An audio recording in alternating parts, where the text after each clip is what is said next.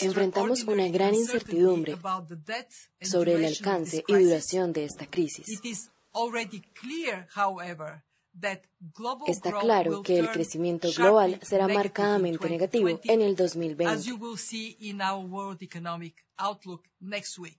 Como verán en nuestro pronóstico económico mundial la semana pasada. De hecho, Preveemos la peor recesión económica desde la Gran Depresión. Hace solo tres meses preveíamos crecimientos positivos en la renta per cápita. En más de 160 de nuestros países miembros para el 2020. Hoy ese número se ha dado la vuelta. Ahora proyectamos que 170 países experimentarán caídas en la renta per cápita este año. Fueron las palabras de Cristalina Georgieva, directora general del Fondo Monetario Internacional para el Medio El País. Hola, hola. A ti que me escuchas en tiempo de cuarentena, te quiero dar la bienvenida al tercer episodio del podcast Plan A. Yo soy Chanel Melissa La crisis del coronavirus será la peor recesión desde la Gran Depresión de 1929, así lo advierte el Fondo Monetario Internacional después de actualizar su pronóstico para la economía mundial. En total calcula que esta caiga un 3% este año, y eso en el mejor de los escenarios. En el caso de América Latina y el Caribe, la contracción es de más del 5%. Otra institución financiera internacional, el Banco Mundial, ya pronosticó una ralentización de las economías de la región del 4,6%. Pero ¿qué hace que esta crisis sea tan severa. Hablamos con Martín Rama, economista jefe para América Latina y el Caribe del Banco Mundial. Tenemos los tres motores de la economía mundial, Estados Unidos, Europa y China, que van a tener un año difícil. Pero hay más factores que hacen que la crisis del coronavirus sea única e impredecible. Cuando la gente está encerrada en su casa y no está trabajando, también nuestra producción cae. Ese es un tipo de crisis nueva, a la vez de demanda, de oferta financiera, todo a la vez que la vuelve más difícil de predecir también. Los países latinoamericanos y caribeños enfrentan un reto adicional y es que no tienen la flexibilidad fiscal que otras economías avanzadas para crear generosos paquetes de estímulo. Dependerán en buena parte de la ayuda de las instituciones financieras internacionales, pero desde el Banco Mundial advierten. Es posible que en los próximos años, en los próximos meses en realidad, tengamos más demandas de lo que podemos atender. Tanto el Fondo Monetario Internacional como el Banco Mundial advierten que sus cálculos no se pueden considerar definitivos porque no hay referentes a los que acogerse. Pero una cosa tienen clara y es que nos enfrentamos a la peor crisis jamás vista desde 1929. Las acciones que ahora tomen los gobiernos definirán la gravedad final de la pandemia. Bricio Segovia, Voz de América, Washington. La pandemia del coronavirus no solo está afectando la salud de millones de personas en todo el mundo. En pocas semanas, el COVID-19 y el confinamiento de millones de personas han casi aniquilado la economía mundial, hasta el punto de que algunos expertos prevén la recesión más violenta de la historia moderna, quizás peor que la Gran Depresión de los años 30 del siglo XX. Según la agencia de calificación Moody's, las economías del G20 sufrirán un golpe sin precedentes en el primer semestre y recién repuntarán en 2021. Otros, como el secretario general de la Organización para la Cooperación del Desarrollo Económico, Ángel Gurría, creen que la economía mundial sufrirá durante años. A diferencia de la crisis de 2008, la actual afecta no solo al sistema financiero, sino a toda la economía. Hay un colapso de la producción y por tanto de la oferta, pero también de la demanda, debido a los millones de personas confinadas. El transporte, el turismo y la distribución se han visto particularmente afectados. Según Moody's, el PIB de los países del G20 caería 5% este año. En Estados Unidos el desplome sería de al menos 2% y en la zona euro de 2.2%. La recesión irá acompañada de una disparada del desempleo. Su alcance dependerá de las medidas que tomen gobiernos, bancos centrales e instituciones internacionales y de la duración de la crisis sanitaria. Escuchamos la información de la voz de América, agencia de prensa AFP y Milenio. Estos son algunos de los medios que han hablado sobre la recesión, que reitero, se prevé la peor recesión económica desde la Gran Depresión. Por eso considero importante hablar sobre qué fue la Gran Depresión de 1929, qué la causó y sobre todo cuáles fueron las soluciones desde el gobierno para aliviar económicamente el bolsillo de los ciudadanos.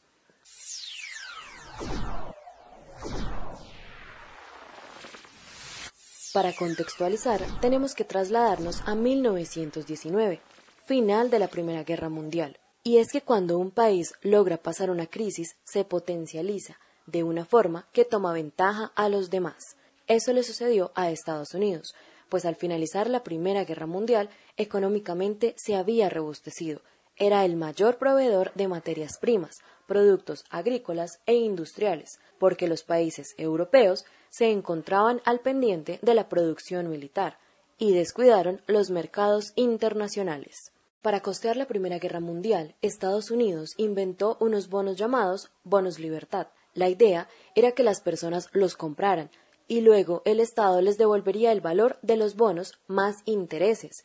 Esa fue la primera vez que los ciudadanos vieron que sus ahorros podrían tener una rentabilidad. Al ver esta tendencia y la confianza de los empresarios para invertir, al presidente del Citibank se le ocurrió sacar productos financieros.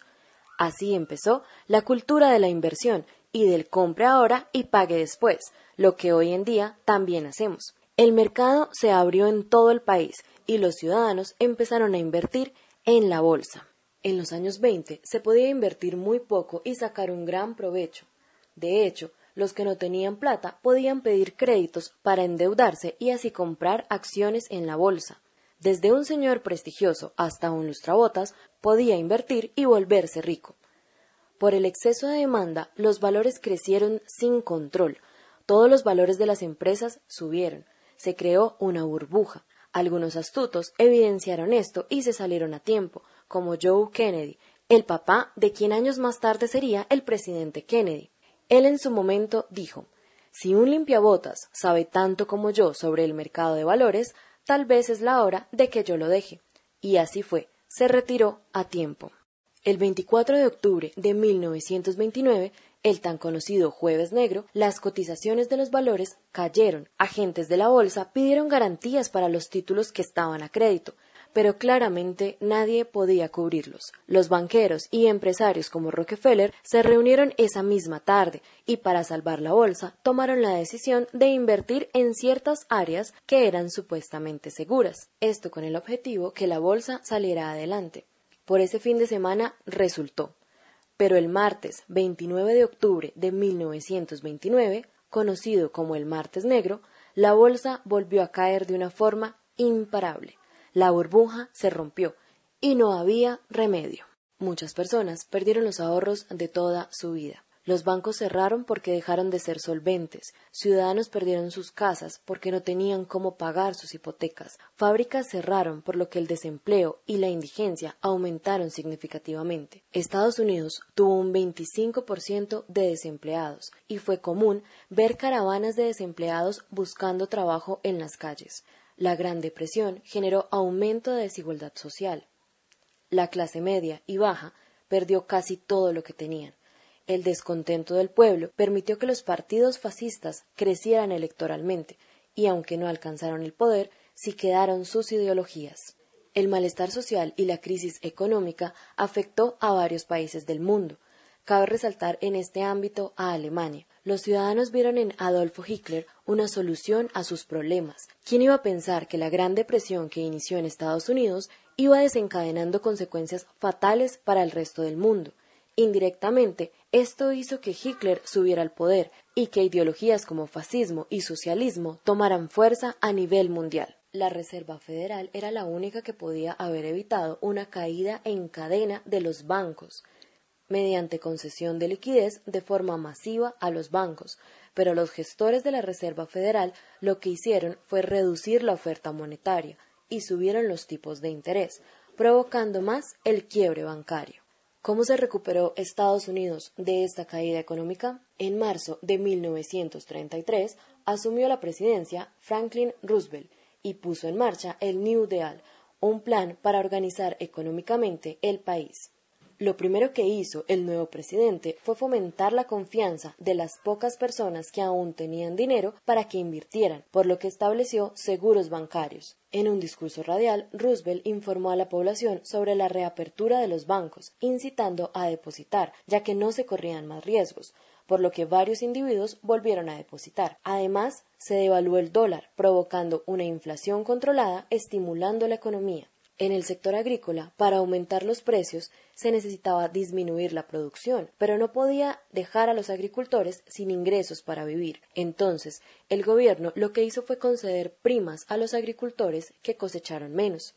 Esto, como consecuencia, tuvo que los productos fuesen más caros para el consumidor, quien en muchos casos no tenía dinero para comprar comida, pero igual se sabía que sí o sí tenía que conseguirlo para comprar. Por lo tanto, el gobierno arriesgó por ese lado, porque el aumento del nivel de vida de los agricultores significaba más dinero, más demanda y más empleo. Para intentar disminuir el desempleo, el gobierno hizo campamentos de trabajo donde los empleados cumplían labores como conservar parques naturales y espacios verdes. De igual forma, iniciaron una obra pública por el Estado. Crearon ocho millones de puestos de trabajo.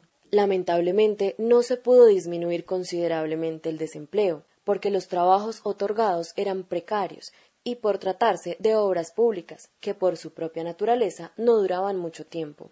El desempleo siguió creciendo, así como la impopularidad del presidente.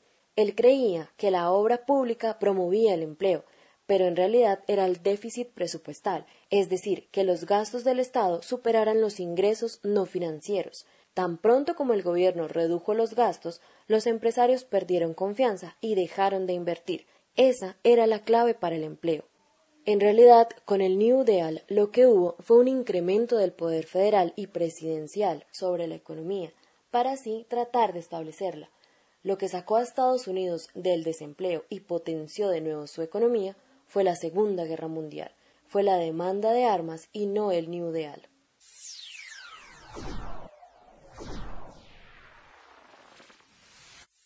Regresando a la actualidad, tenemos claro que va a haber una recesión económica fuerte. A diferencia de 1929, la Reserva Federal sí estableció préstamos a bancos y empresas.